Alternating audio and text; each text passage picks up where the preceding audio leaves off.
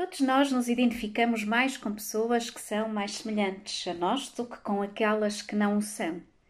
Por isso, se queremos criar empatia com outra pessoa, podemos criar condições para nos sintonizarmos com ela, para de alguma forma entrarmos no seu mundo e com isto sermos mais influentes e persuasivos na nossa comunicação.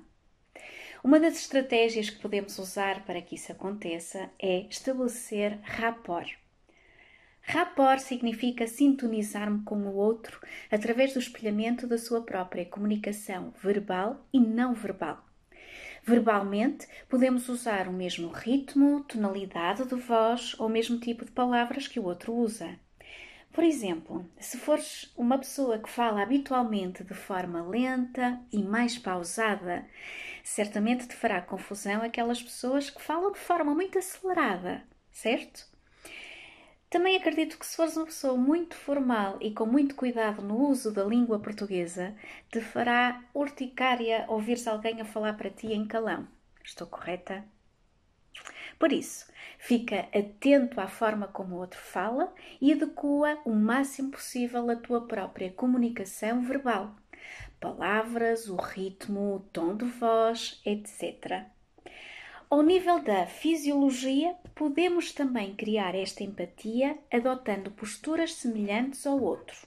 A mesma forma de sentar, de inclinar a cabeça, de colocar as pernas ou os braços ou as mãos. Por exemplo, se estás numa mesa com uma pessoa que coloca as mãos a apoiar o queixo, podes-te colocar de forma semelhante a ela, com as tuas mãos também a apoiarem o teu queixo. Uh, pode ser uma forma semelhante, mas não totalmente igual. Se a pessoa coloca a cabeça inclinada para um determinado lado, podes colocar a tua também inclinada no mesmo sentido para fazeres o espelhamento. Ao comunicares com uma criança, por exemplo, é fundamental baixar-te ao nível dela se queres influenciar o seu comportamento. Todos estes comportamentos que estás a ter estão a enviar sinais para o cérebro do outro, seja adulto ou criança, e está a dizer que tu és semelhante a ele, logo ele pode confiar em ti.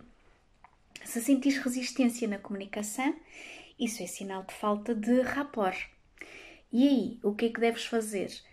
Flexibilizares mais, adequares mais e espelhares mais. Lembra-te, o significado da comunicação é a resposta que se obtém.